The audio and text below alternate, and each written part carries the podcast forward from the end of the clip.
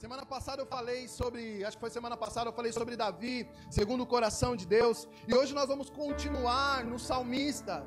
Hoje nós vamos continuar é, em cima daquele que foi um homem segundo o coração de Deus, independente de todos os seus defeitos e de suas falhas. E nós lemos um pouco sobre isso.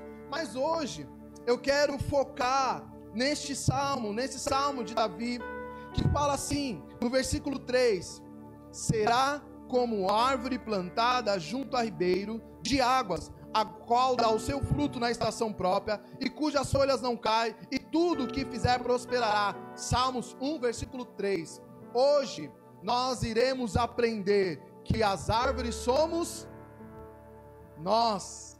Eu não sei quem já ouviu aquela, é, aquela frase que a pessoa fala assim: que Jesus é o agricultor e as árvores somos nós.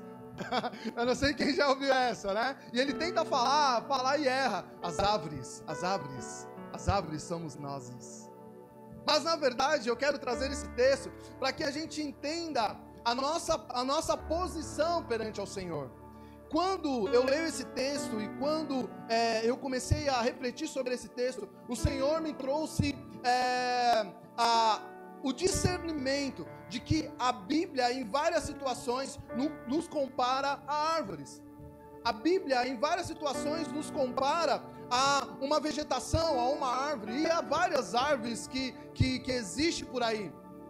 No Velho Testamento fala muito sobre árvores, no Novo Testamento fala sobre a árvore da vida, fala sobre a árvore da ciência do bem e do mal. Lá em Apocalipse também fala sobre a árvore da vida. Então nós vemos na Bíblia várias situações aonde a árvore se encontra na sua importância. E a árvore em si, por que nós precisamos olhar para a árvore e começar a entender esse significado e essa importância e aprender como é que o Senhor nos vê? Porque a árvore ela tem tanto as suas funções como também as suas características, as suas, as suas composições. E eu quero rapidamente aqui é, não fazer uma, uma aula de biologia, não fazer uma aula de botânica, mas rapidamente, junto com você, aprender um pouquinho da, das partes das árvores para que nós possamos nos identificar e que essa palavra venha fazer sentido para as nossas vidas. Em primeiro lugar, vamos falar um pouquinho sobre a composição da árvore, a importância, primeiro, para existir uma árvore precisa ter o que? A semente. E a semente é a fonte da vida de uma árvore para que ela exista. Porém, quando essa árvore começa a existir, ela tem uma importante característica que são o que? As raízes para que ela possa se fixar, para que ela possa ter uma estrutura, para que ela possa também colher nutrientes ali, para que ela possa ter águas, para que possa nas suas raízes, nas suas folhas, ela possa crescer, desenvolver. A raiz tem essa importância e tem o caule e o tronco que é que, que, que também sustenta a, a, a, árvore, que dá forma à árvore, que tem, na verdade, as suas formas. Muitas é, árvores são conhecidas pelo seu tronco, né? As pessoas às vezes olham a árvore e já, já conseguem identificar o que ela é, o, qual, qual é a característica dela. E também o tronco, ela gera suprimento. É do tronco que vem o papel, de alguns troncos vem a borracha, de alguns troncos vem a, a, a, os móveis, né? Constrói-se casa. E uma parte importante também, que são os frutos, que é aquilo que a árvore gera para o que? Gerar outras árvores, porque dentro dos frutos se produz outras sementes. Então você vê a importância da árvore, porque a Bíblia fala muito sobre árvores e nos compara como árvore. E eu quero passear com você um pouquinho sobre esse sentido. Porque quando nós lemos Salmos 1, versículo 3, a palavra fala: e será como árvore plantada junto a ribeiros, e tudo, tudo, a palavra fala tudo que fizer prosperará. Se você é essa árvore plantada junto ao ribeiro, que é Cristo, tudo, querido, sabe o que é tudo? A palavra diz tudo. Ela não fala que vai ser fácil, mas ela fala tudo. Prosperará. Quer ter uma boa família, uma família onde, independente das brigas e das situações que são normais, porque dentro até mesmo do ministério de Cristo, os discípulos ali discutiam entre eles. Mas porém, era uma família que entendia os propósitos que Deus estava estabelecendo para aquele ministério e para aquele, e aquele grupo de doze. Ah, vai faltar dinheiro? Sim, muitas vezes vai faltar dinheiro, mas quando você está o que enraizado, fixado, quando você está junto a Ribeiro, tudo se torna mais fácil, porque você tem o que? Um orientador, você tem um direcionador, você tem um lugar de suprimento, você tem um lugar de crescimento. Por isso que nós não podemos nos afastar da presença do Senhor. Em primeiro ponto, a importância da semente ela deve ser absorvida em terra boa. Abra a tua Bíblia em Mateus 13. Aleluias. Abra a tua Bíblia em Mateus 13. Nós começamos a entender aí as características de uma árvore. E nós entendemos a importância da semente. E uma semente, para que ela possa vingar, uma semente para que ela possa é, acontecer, ela precisa ser lançada em terra boa. Glória a Deus. A palavra do semador. 13, versículo 3 diz assim: E falou-lhes de muitas coisas por meio da parábola, dizendo: Certo homem saiu a semear, e quando semeava, parte da semente caiu à beira do caminho, e vieram as aves e comeram. Outra parte caiu em terreno pedregoso, onde não havia terra bastante, e logo, nas, e logo nasceu, porque a terra porque a terra não era funda, mas saindo o sol, queimou-se e secou-se, porque não tinha raiz. Outra parte caiu em espinhos, e os espinhos cresceram e a sufocaram. Outra caiu em boa terra e deu fruto, numa semente produzindo, e uma semente produzindo ao quê? A cem, a outra a sessenta e a outra a trinta por um. Quem tem ouvidos ou quem tem ouvidos para ouvir, ouça. Você ouviu? Você viu que a semente ela foi lançada em vários tipos de terra. Uma, o pássaro veio ali e comeu. Outra foi lançada no lugar onde a terra não era tão boa. Ela cresceu, mas não estabeleceu raízes e morreu. A outra foi lançada em boa terra, cresceu e estabeleceu raiz a 30, a 60, a 100 por um. Quando nós entendemos que somos terra boa, aonde o Senhor lança a semente, quando nós entendemos que essa semente está alcançando terra boa, queridos, há ali uma produtividade, há ali um crescimento, há ali vida. Amém? Por isso que nós precisamos entender que como árvores na presença do Senhor, nós temos que entender como nós temos recebido essa semente, como nós temos sido, como nós temos cultivado essa semente para que ela cresça e desenvolva uma árvore realmente digna de gerar nessas condições. Quando nós começamos a olhar para nós, nós entendemos que o Senhor sim tem enviado e lançado sementes. E o que você tem feito com ela? Em que tipo de terra o Senhor ele tem encontrado ou que tipo de terra ele tem encontrado em nossas vidas? Essa terra é uma terra boa, onde você absorve, aonde você é, deixa com que o processo aconteça. Qual seria o tipo de terra ruim? Aquele que de repente cai nas rochas, ou aquele que é lançado, ou melhor dizendo, é lançado ao descaso e fica no descaso. Ah, eu vi a palavra, mas tanto faz, tanto fez, vou voltar para as minhas práticas. Ah, eu vim para a igreja só para passear, porque eu quero, eu quero é, pegar aquela mina. Eu vim para a igreja só para passear, porque eu quero ficar com aquele rapaz. Eu vim para a igreja só para passear, porque eu não gosto de ficar em casa mesmo. Aí o que acontece quando eu tenho dispersão? O inimigo vem e rouba aquilo que é do Senhor para minha vida. É como aves que olham, que, que olham ali alguma, alguma oportunidade de pegar um alimento ou de pegar uma semente e rouba e leva para fora, e leva para longe, leva para distante de nós. Quando estamos dispersos, quando nós não sabemos quem nós somos no Senhor, as aves vêm e roubam aquilo que é do Senhor para as nossas vidas. O inimigo vem e rouba aquilo que é do Senhor para as nossas vidas. Quando quando somos dispersos, somos presas fáceis para o inimigo roubar aquilo que o Senhor lançou em nossas vidas. Ou somos um terreno pedregoso, aonde não gera raiz, eu venho, vou até a metade. Nossa, eu acho bonito estar aqui na frente e pregar. Nossa, eu acho bonito estar ali tocando. Nossa, eu acho bonito o pessoal se envolvendo na igreja. Mas aí, no determinado caminho, você não gera raízes. Na primeira dificuldade, você tomba porque caiu em pedra, não está consolidado no Senhor, que é a rocha, está em pedregulhos. Quando nós entendemos que essa semente tem valor, nós cultivamos e nós nos, nós nos enraizamos, independente das dificuldades. Tem pessoas que param o ministério porque, ah, não rolou dinheiro. Está sustentado no que em valores. Tem pessoas que acham que igreja é negócio. E quando o negócio não dá certo, ah, vamos fechar, porque não está tendo arrecadação, porque não está tendo isso e tal. Quando nós entendemos o que é ministério, nós entendemos em quem nós estamos consolidados. Nós entendemos em quem nós estamos enraizados, aonde essa raiz ela se fixou. E ali, independente das dificuldades, queridos, com as raízes fortes, nós não somos tombados por nada.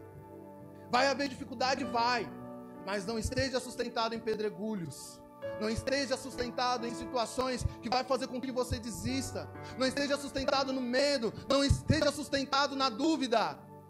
Nossa, como eu passei nessa vida de ministério com pessoas que diziam, que diziam assim: vamos ver no que vai dar, né? Ema, ema, ema. Cada um com seus problemas. Convivi com pessoas que de repente não se importavam e fixaram raízes só durante um tempo ou melhor dizendo, em pedregulhos. E depois de um tempo, cadê? Cadê? Fez do ministério um rótulo e não um chamado. Mas quando nós estamos fixados no Senhor, nós entendemos que nós temos um chamado fixado na rocha. Isso faz com que as raízes estejam firmes e que nós crescemos no Senhor. Amém? E dessa forma, quando nós estamos cientes que somos terras, terras boas, ali o Senhor desenvolve uma boa produção, uma boa árvore que faz com que haja 30, 60, 100 por um de produção. Amém? Isso, queridos, é gerado para a tua vida e através da sua vida. Eu não sei qual é a tua necessidade, queridos, mas não faça da igreja uma oportunidade do achar. Será que vai dar certo? Mas faça da igreja a única oportunidade daquilo que vai dar certo para a tua vida. Não venha para a igreja como uma proposta, venha para a igreja como um propósito. Venha disposto a ir até o fim, venha disposto a seguir seguir a caminhada por mais que doa, por mais que chore. Eu falo pelo meu casamento, pela minha família, pelo meu trabalho. Se eu for contar os meus testemunhos aqui, talvez você fale, pastor, em outras situações eu tinha desistido. Já tive AVC, já fui sequestrado, já sofremos atentado com PCC, já fomos traídos, já fomos abandonados, já choramos, já sofremos briga, já tivemos dificuldade de pagar aluguel de casa, já tive depressão tantas coisas que aconteceram. Tinha vezes que eu subia aqui depressivo, querido, trabalhava em Barueri. Não sei se vocês se lembram. Tava magro, magro, magro. Se vocês pegarem uma foto minha de alguns anos atrás, magro, magro, magro. Eu descia do trem, não sabia se eu estava indo, ou se eu estava voltando. Às vezes os irmãos, eu estava vindo, eu estava vindo de Barueri. Aí eu subi a pé para chegar no, a, tempo, a tempo na igreja. Eu subi a pé até a minha casa. E aí tinha uns irmãos vindo, tinha uma irmã tinha um carro e vinha, pastor, o senhor quer carona? Eu falei, não, meu irmão, estou indo para casa que daqui a pouco eu vinha. Porque eu queria usar o banheiro de casa, pelo menos para sentar e ficar tranquilo e correr para a igreja de novo. Às vezes eu sentava e ficava assim, inerte. Mas o Senhor falava: levanta, levanta, não é seu tempo, levanta, não é seu tempo, levanta. Poderia desistir, mas quando nós entendemos que nós estamos firmados em terra forte, que a semente caiu em terra forte, que dá ouvido à vontade do Senhor, nós avançamos. E glória a Deus pela minha família, pela minha casa, glória a Deus por tudo que Deus nos permite passar. Sabe por quê? Porque isso nos fortalece porque isso faz com que a árvore seja mais forte, não seja tombado por qualquer coisa. Então, queridos, que o Senhor encontre nessa manhã terra, terra boa, para que essa semente ela venha crescer e produzir, e que você seja uma árvore sustentada no Senhor e que nada venha te derrubar, e tudo que você fizer prosperará. Amém? Levante suas mãos e fala assim: Senhor, encontre em mim terra boa para que essa semente venha crescer, desenvolver e gerar frutos, Pai, para o teu reino e para a minha vida. Eu não desistirei, porque eu sei que eu estou firmado, enraizado em rocha e em ribeiros de águas. E eu sei, Pai, que o Senhor me sustentará enquanto eu estiver em Ti. Amém? Glória a Deus. Aí vem o tronco. Quando a árvore começa, eu falei da, da semente, da raiz, mas eu já quero pular já para o tronco. A raiz, ela precisa estar bem fixada, mas o tronco, ela também tem a sua importância, porque o tronco, ela revela o desenvolvimento de uma árvore. Adianta muitas vezes eu dizer que estou na igreja, adianta muitas vezes eu dizer que busco ao Senhor simplesmente pelos meus interesses, porque não adianta, queridos. Eu vou falar para você que está em casa, para você que está aqui. Muitas vezes eu vou para a igreja por um interesse de desespero e não de relacionamento. Você quer um exemplo? Jovens ou pessoas que está sofrendo uma situação dentro de casa e arrumam um relacionamento para casar logo e sair de casa. Isso é desespero. Isso não é propósito e nem direcionamento. Tem pessoas que fazem isso com o Senhor. Na hora do desespero, corre para a igreja. Para o quê? Para arrumar uma solução imediata. E quando arruma, sai da igreja. Porque o problema não é simplesmente aquilo que estava incomodando, mas a própria pessoa, quando ela não reconhece que crescer e se desenvolver, se desenvolver Precisa haver relacionamento, tempo. Um relacionamento, ele amadurece com o tempo, que você vai conhecendo as pessoas, que você vai sabendo quem elas são. E quando a gente fala de tronco, nós falamos do que? Do tempo, do desenvolvimento, do amadurecimento, da experiência, da segurança de entender quem é Deus e quem você é perante o Senhor. Uma árvore você conhece o que? Pelo tronco, pelas folhas, pelas flores. Uma árvore boa para fazer uma boa, uma boa é, um, um, um, bom, um bom móvel, uma árvore boa para tirar ali da seringueira uma boa borracha, uma árvore boa para fazer um bom papel. Isso gera, isso acontece com o tempo, com, o desenvolvimento. Por isso é importante para você que está me ouvindo, para você que está aqui, permanecer crescendo em Deus. E como eu cresço no Senhor, desejando aprender mais da palavra dEle. Nós temos falado isso durante os últimos tempos. Hoje as pessoas têm, têm é, é, investido o seu tempo mais na internet, mais na, nas redes sociais, do que no relacionamento saudável com o Senhor, lendo a palavra. Às vezes a pessoa só pega na Bíblia quando está na igreja. Às vezes a pessoa só ora no momento da comunhão, de oração na igreja. Não ora nunca, é mais fácil abrir lá uma página de, da internet de fofoca e saber o que está acontecendo na fazenda, no Big Brother ou não sei na onde, do que entender qual é a vontade do Senhor para a vida dela ou dele. E quando vai ver, é um tronco mole, é um tronco cheio de cupim que está sendo o quê? Comido pelas estratégias malignas do diabo. É oco por dentro. Quando vai, vai ver, não tem estrutura nenhuma porque cresceu não se alimentando do Senhor. Você vai ver uma árvore dos troncos secos. Você já viu a árvore do tronco seco? É feia. Você olha, você fala, não serve para nada. E o Senhor, Ele não quer isso para as nossas vidas. Quanto mais tempo você estiver na presença do Senhor, mais estrutura o seu tronco vai ter, mais estrutura espiritual a tua vida vai ter. Quanto mais você pegar na palavra, pastor, mas eu não entendo a palavra, eu estou aqui para te ajudar. E se eu não conseguir te ajudar, a gente vai aprender junto. Amém? Glória a Deus, nós precisamos voltar urgente os nossos estudos bíblicos, porque está fazendo falta. O pessoal já está querendo me bater lá fora, pastor, e o estudo bíblico? Pega ele, eu tenho que sair correndo. Brincadeira. Queridos, porque nós precisamos crescer no Senhor, aprender no Senhor, porque é isso que faz com que a gente não seja enganado, porque é isso que faz com que a estrutura do nosso tronco, seja qual vento que venha, não nos faça nem ir para a direita e nem para a esquerda, mas está firme e forte naquilo que é o Senhor, nas estruturas que estamos fixados em raiz, no tronco forte e fortalecido que não se quebra por, por causa dos cupins deste mundo.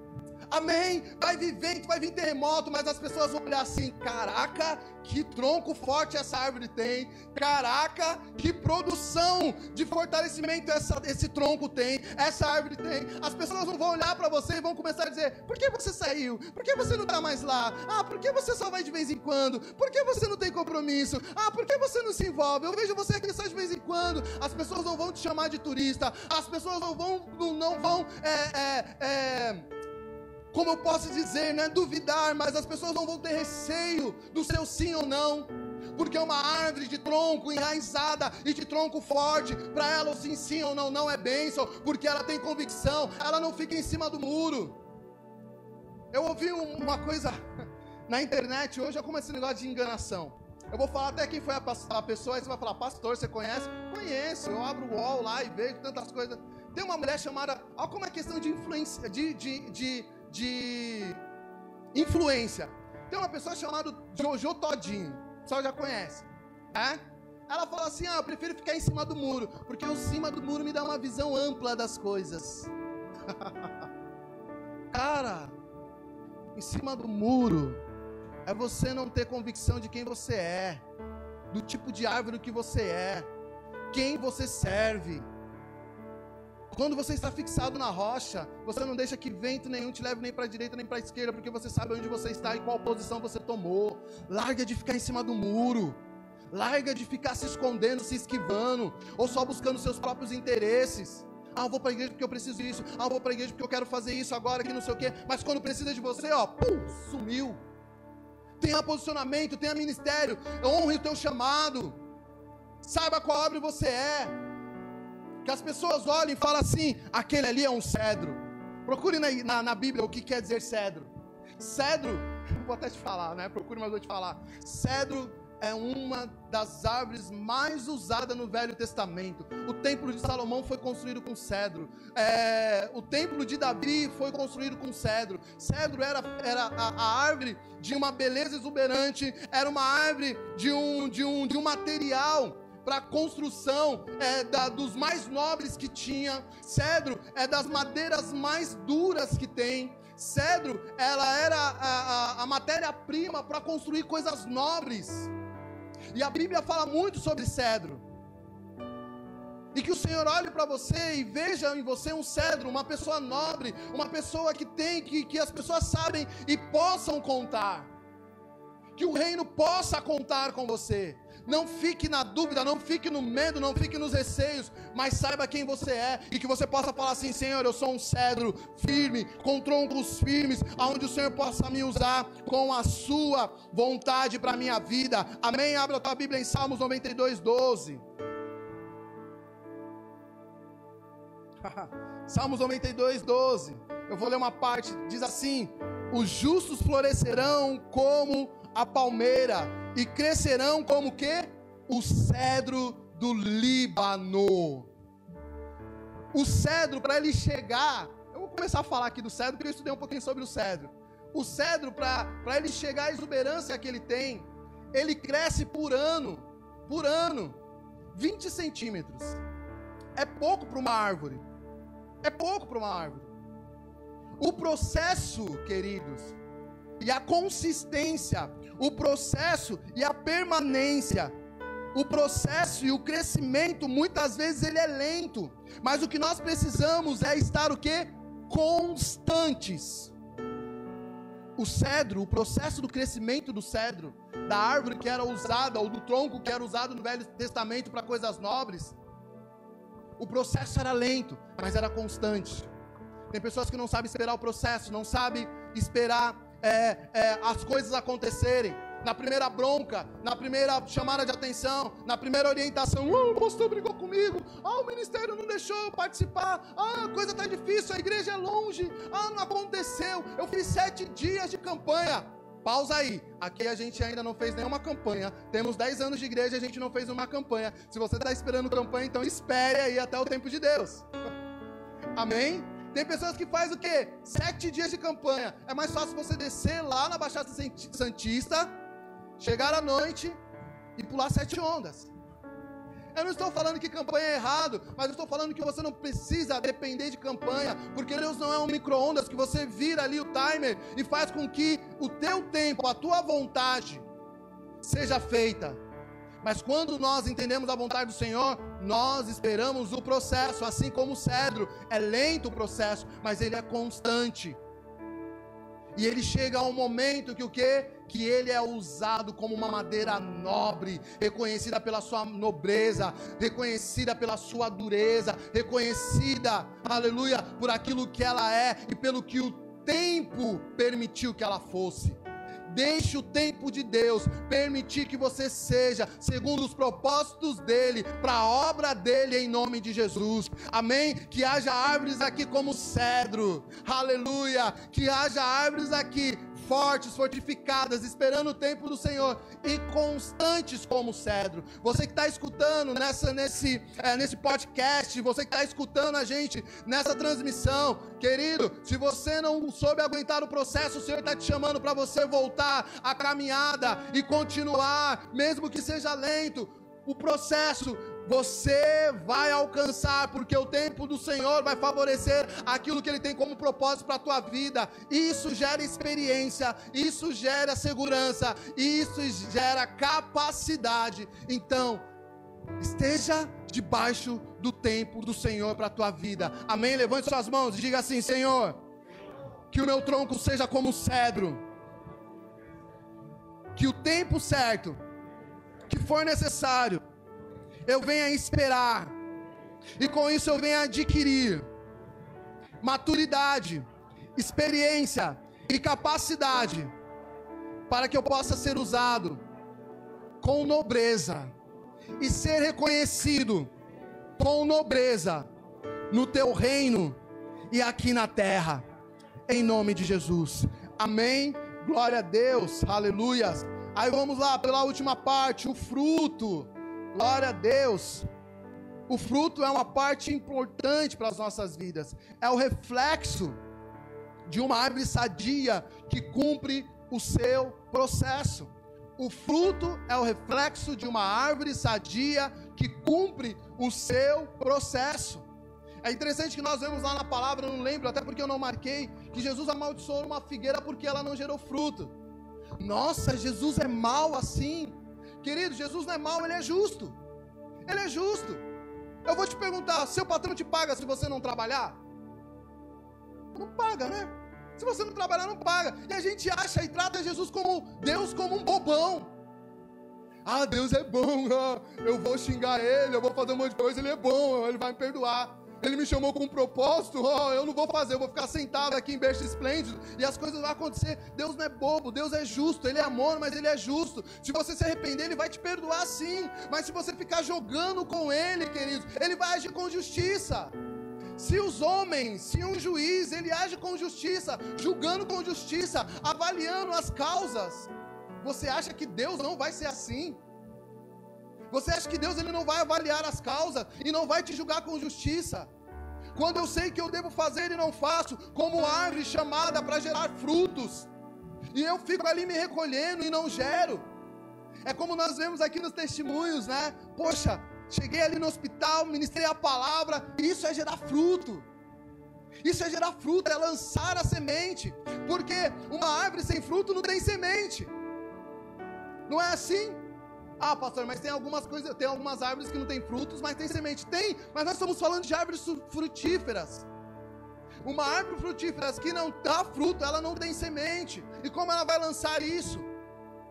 Então você precisa começar a entender, queridos, que você tem chamado, que você precisa refletir aquilo que você foi chamado para viver. Pessoas que ficam tanto tempo na igreja, mas não conseguem falar do amor de Jesus para uma, para duas pessoas.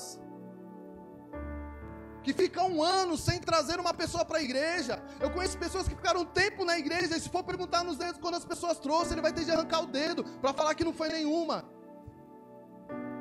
Para nem mostrar o braço, para falar que não foi nenhuma. Árvores infrutíferas que não entenderam o chamado.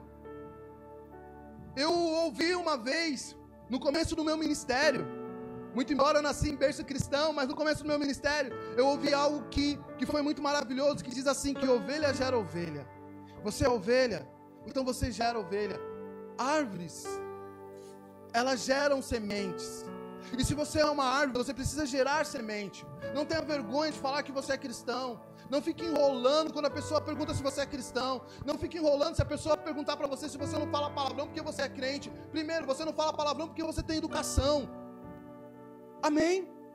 Segundo, você não bebe porque você sabe que, não, que faz mal para a tua vida e que você sabe como um bom cristão que a bebida neste país ela é mal cotada, ou melhor dizendo, ela tem uma má influência, ou melhor dizendo, a bebida não é bem vista aqui no Brasil. Até porque as pessoas não sabem beber, até porque a bebida ela só traz o que? Maldição. É homem que volta para casa e bate na mulher, é mulher que bebe e acaba esquecendo dos filhos, é tantas situações, é jovens que começam a entrar em uma situação de vício e não consegue parar, e aí morre de cirrose, ou acontece de gastar o dinheiro naquilo que não é pão e naquilo que não edifica. Então você não bebe por N, de por N coisas. Primeiro, você não bebe porque você é cristão. Vai perguntar para o médico se beber é bom. Ele vai falar para você que você é, que beber não é bom, que o álcool não faz bem. Porque nós aprendemos isso através da palavra também. Quando nós temos boas sementes, nós distribuímos essas boas sementes. Ah, cara, você não fica com ninguém porque você é crente, não, porque eu sou fiel. Eu sou fiel ao que o Senhor me chamou. Hoje, queridos, até mesmo dentro da igreja, as pessoas estão ficando, jovens ficando. Eu fiquei sabendo aí de uma igreja que faz um evento aí, que os jovens vão para lá para ficar um com os outros. Ah, eu vou para lá porque não, fiquei com fulano. Que, que que é isso? Que tipo de frutos é esse? Que tipo de sementes são essas? Pessoas que estão no trabalho, casados e se relacionando com outras pessoas. Que tipo de fidelidade é essa? Se eu não sou fiel com quem está do meu lado, eu vou ser fiel com quem é com Deus, que eu não posso enxergar. Então, quando nós entendemos o que é gerar boa semente, nós começamos a reavaliar as nossas condutas. Amém? Abra a tua Bíblia aí em Mateus 7, 19.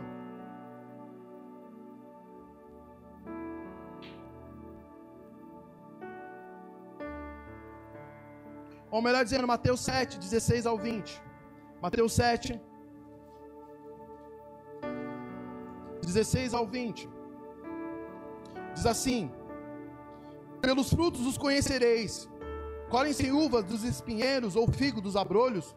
Do mesmo modo, toda árvore boa produz bons frutos, e toda árvore má produz o quê? Frutos maus. Não pode árvore boa produzir maus frutos, nem árvores más produzir frutos bons. Toda árvore que não dá bom fruto é cortada e o quê? Lançada no fogo. Portanto, pelos seus frutos os conhecereis. Amém? Eu falo também de pastores que o interesse é o quê? O dinheiro. A igreja é um comércio. Queridos, pelo fruto você conhecereis. É interessante que essa semana a pastora ela começou a arrecadar a, as doações, as doações para a gente fazer a, a, os kits para as crianças, né? E teve alguns irmãos aqui que entraram em contato e falaram assim: Pastor, como eu posso ajudar? Eu quero ajudar e tal. E nós não temos ainda a conta da igreja porque os irmãos sabem que nós estamos em processo da mudança do nosso nome. Antes nós éramos o quê? Um por todos né? E depois Deus trouxe todo um direcionamento, derrubou pilares, estabeleceu que a rocha é Ele, enfim. E nos trouxe esse novo direcionamento do novo nome, novo tempo para as nossas vidas, sem ligação com o passado, não que não foi bênção, mas nós não estamos atrelados a homens, nós estamos atrelados a Deus. E Deus trouxe esse direcionamento do povo do reino. E esse irmão falou, pastor, o que eu posso fazer e tal? Aí eu expliquei para esse irmão, irmão, acontece assim, assim, assim. Eu fico até constrangido de poder passar minha conta, mas se o, se o irmão quiser, pode entregar direto para a pastora, que ela depois ela presta conta e tudo, né? Porque nós ainda é, estamos é, transferindo o CNPJ, isso é um processo, e nós estamos sem o dinheiro para fazer isso ainda, porque essa igreja gosta de tudo certinho, tudo certinho e transparente. E esse irmão falou: Não, pastor, amém, pode passar a conta e tal. E nós passamos a conta. Primeira coisa que a pastora fez: usou o dinheiro Ó, vamos prestar conta. Porque é assim. Querido, aqui você pode perguntar no que nós gastamos, no que nós fizemos. E você que é de qualquer igreja, você tem esse direito. Pergunta onde o pastor está gastando, aonde ele está investindo, o porquê está investindo, o para que está investindo, porque aí você vai conhecer os frutos. Você vai conhecer qual é a real intenção. E isso faz com que você tenha segurança no processo da onde você também está desenvolvendo. As árvores se conhecem pelos frutos. E isso, queridos, é para que você também possa viver esse exemplo na tua vida, de você ser fiel, de você ser fiel àquele a quem você serve, porque não há mentira perante ao Senhor, Ele nos conhece. Ele sabe quem nós somos perante Ele, sabe por quê? Porque Ele é o agricultor, Ele é quem rega, Ele é quem vê ali onde os bichos estão comendo, é Ele quem trata a terra, é Ele que cuida, é Ele que vê se os frutos são bons ou ruins, Ele sabe de todas as nossas falhas e defeitos, e quando nós deixamos Ele tratar, os frutos são bons quando nós deixamos ele podar, a palavra fala que o Senhor ele também ele poda para que cresçam os frutos. E podar não é coisa boa, não. Podar não é coisa boa, não.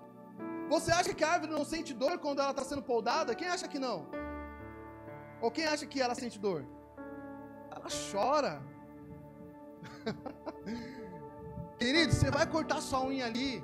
Eu não sei quem faz isso em casa, a pastora é péssima nisso. Você vai cortar a unha, ela vai às vezes cortar a unha minha ou do Danilo, ela arranca um bife, ela, ela, ela, ela afunda esse cortador de e pá! Desce aquela lágrima, você fala assim, sou macho, né? Mas desce aquela lágrima. desce aquela lágrima, faz... parece que ela que sentiu a dor. parece que foi ela que sentiu a dor. Podar não é uma coisa tranquila. Sabe por quê? que podar é você abrir mão de muitas coisas que para Deus não servem. É cortar aquilo que para Deus não serve. Para que haja frutos naquilo que para Deus serve, para que haja mais frutos daquilo que para Deus vai servir, gerando boas sementes. Então, então pode o pecado, aonde a prostituição pode, aonde pode, não. Ficou ruim essa frase, né? Poda. Ficou ruim essa frase, né? Aonde a prostituição poda.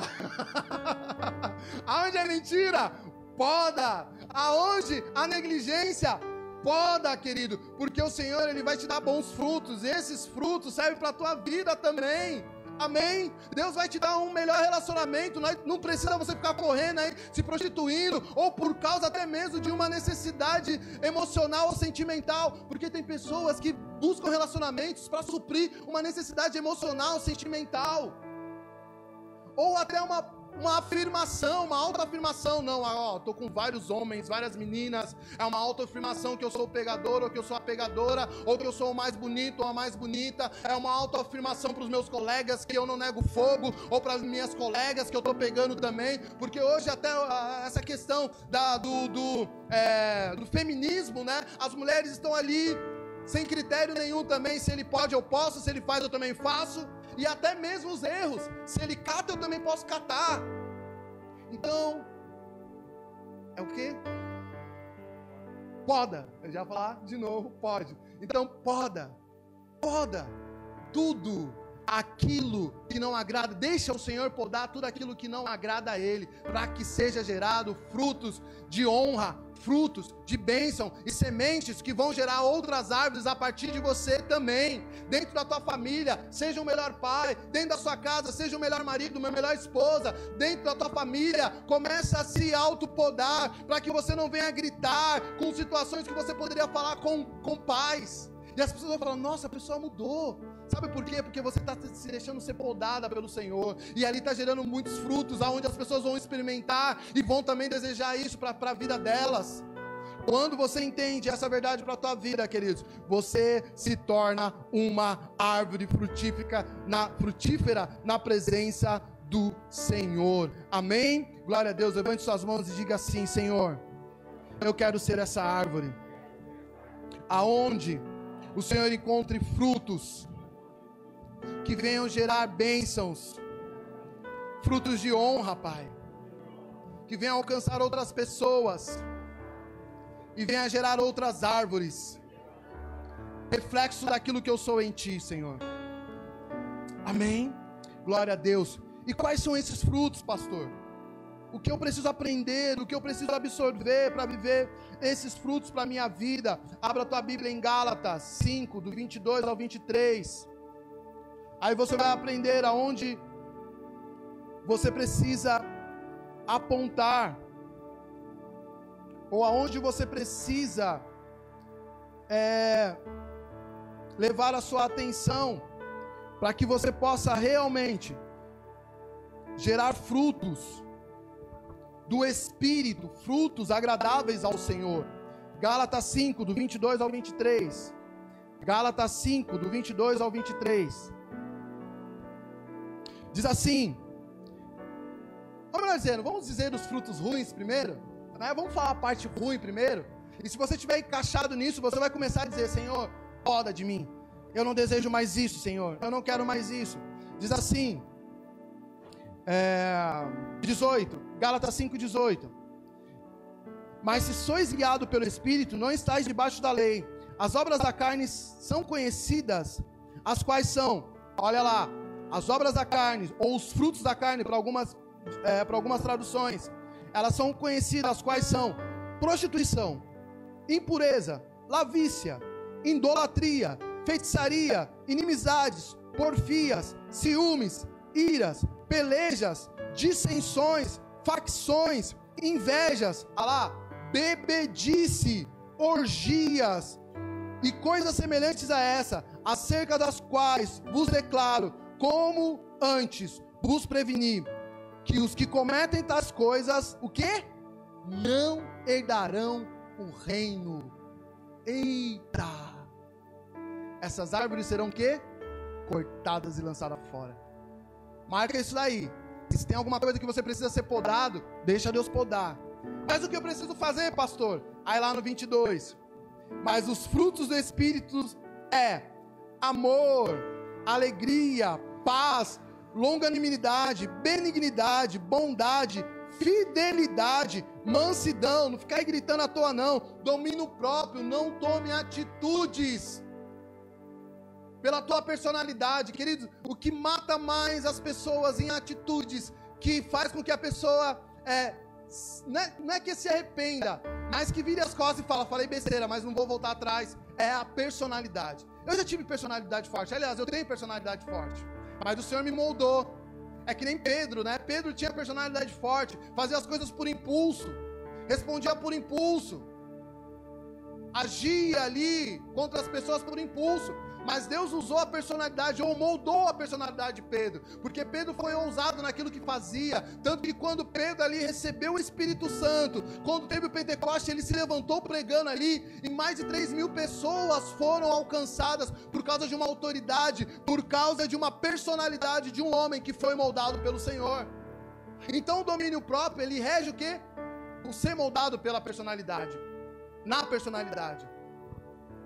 É você deixar de cantar aquela música da Gabriela. Eu nasci assim, eu sou mesmo assim, vou morrer assim, Gabriela. Vai nada, querido. Deus vai te moldar e você vai ser melhor. Deus ele não vai tirar suas características, ele, ele vai o que? Melhorar as suas características. Gritava e falava, rodava a baiana, você não vai precisar fazer mais isso. Você vai ser aquele que vai ser pleno. As pessoas vão olhar para você e falar: Nossa, me conquistou só pelo olhar. Fez eu calar a boca. Fez eu calar a boca só com silêncio. Nossa, eu fui para cima da pessoa gritando, pensando que ele ia me agredir. A pessoa simplesmente falou: Calma, calma, tá tudo bem. Isso é deixar Deus moldar a personalidade. É voltar de uma situação onde você reconheceu o seu erro e pedir desculpa. E a pessoa falou: Nossa, engoliu o orgulho? Não. Estou manifestando o orgulho de servir um Deus que me muda, que me transforma. Sabe? Não é vergonha nenhuma. Eu tive uma, eu tive uma, uma discussão com meu filho em casa que ontem a gente estava conversando e foi lindo. Nós nos abraçamos, nos abraçando lá no quarto. Eu raramente discuto com o Nicolas, mas houve uma situação que ele ficou chateado comigo e tal, e eu fui conversar com ele. Aí ele veio para uma oração na sexta-feira, ele voltou em casa e ele falou assim: Pai, eu estava eu tava fazendo um trabalho, ele falou, pai, preciso conversar com o Senhor, porque o Espírito Santo me direcionou. Olha que lindo. O Espírito Santo me, me direcionou. Preciso conversar com o Senhor, preciso pedir desculpa. Aí eu levantei e falei, te amo, cara. Você é meu filhão amado e jamais eu vou ficar magoado com você. A gente está resolvendo as coisas, isso serve para o processo do amadurecimento, tanto seu quanto meu. E nos abraçamos lá. E querido, quantas vezes o orgulho te impede? Ah, tá tudo bem. Ah, aconteceu nada não na verdade você está deixando o cupim de comer por dentro e a aparência por fora fazendo que está tudo bem. Orgulho. Quando você tem um domínio próprio, querido, você entende que o Espírito é sujeito profeta, não é? E quando você entende que o Espírito está falando no seu coração, você tem a capacidade do seu domínio de dizer: Espírito, não estou nem aí. Tá tudo bem. O Espírito, me move. Faz a tua vontade, por mais que o problema não seja meu. Por mais que a mágoa eu tenha me sentido magoado. Espírito, me direciona a tua vontade. Me direciona a tua vontade. Isso é ter domínio próprio e entender a vontade do Espírito e deixar a vontade do Espírito te guiar. Eu falo isso, querido, porque personalidade é uma das coisas mais difíceis da pessoa ser tratada. Eu falo isso porque eu trato com pessoas de perto assim. Já tratei com pessoas de longe assim também. Personalidade é das coisas mais difíceis da pessoa ser tratada. Porque é aquela questão da pessoa sempre achar que está em desvantagem quando ela não fala o que quer. Quando ela acha que está no direito dela. Quando a, a narrativa é quem cala consente. Isso é a narrativa do mundo. Jesus, ele nos ensinou como ovelha muda, sendo justo, ficou calado. Para o quê? Para que ele pudesse ser justificado naquilo que era o propósito do Pai. E ainda disse: Pai, perdoa porque eles não sabem o que fazem. Ele poderia estar ali na cruz. Vocês são todos condenados. Vocês não sabem com quem estão mexendo. Eu não sou errado. Vocês vão saber e vão viver o juízo do meu Pai. E cuspir todo mundo ali. Como uma ovelha muda, ele mostrou qual é o tipo de personalidade e de domínio próprio regido pelo Espírito Santo. Se eu sou imagem e semelhança do Senhor, eu sei como eu, como eu lido com o meu, com meu, com a minha personalidade, com o meu domínio próprio. E uma árvore, segundo a vontade do Senhor, precisa aprender a isso. Amém? Uma árvore ela não faz o que quer. Ela, sai da, ela só sai da sua posição quando alguém força isso. Mas uma árvore ela sempre está na sua posição e cumpre o teu propósito. E continuando, é, né? domínio próprio. Contra essas coisas não há lei. Os que são de Cristo Jesus crucificaram a sua carne com as suas paixões e concupiscências. Se vivemos no Espírito, andemos também no Espírito. Não nos tornemos convencidos, irritando-nos uns aos outros, invejando-nos uns aos outros. Amém? Que os frutos do Espírito façam você crescer como uma árvore frutífera, segundo a vontade de Deus para a tua vida. E se por um tempo os cupins do inimigo têm te deixado oco, vazio, este é o momento de você ser restabelecido, sendo tratado pelo nosso Deus. Deixar que o nosso Deus te trate, te fortaleça de novo, para que você possa ser uma árvore frutífera. E assim como nós lemos lá em Salmos 1, versículo 3: e tudo que fizer prosperará, porque você está junto a ribeiros, sendo tratado por aquele que traz nutrição para a tua vida, crescimento, fortalecimento, estrutura, experiência e faz com que você frutifique. Amém? Feche seus olhos.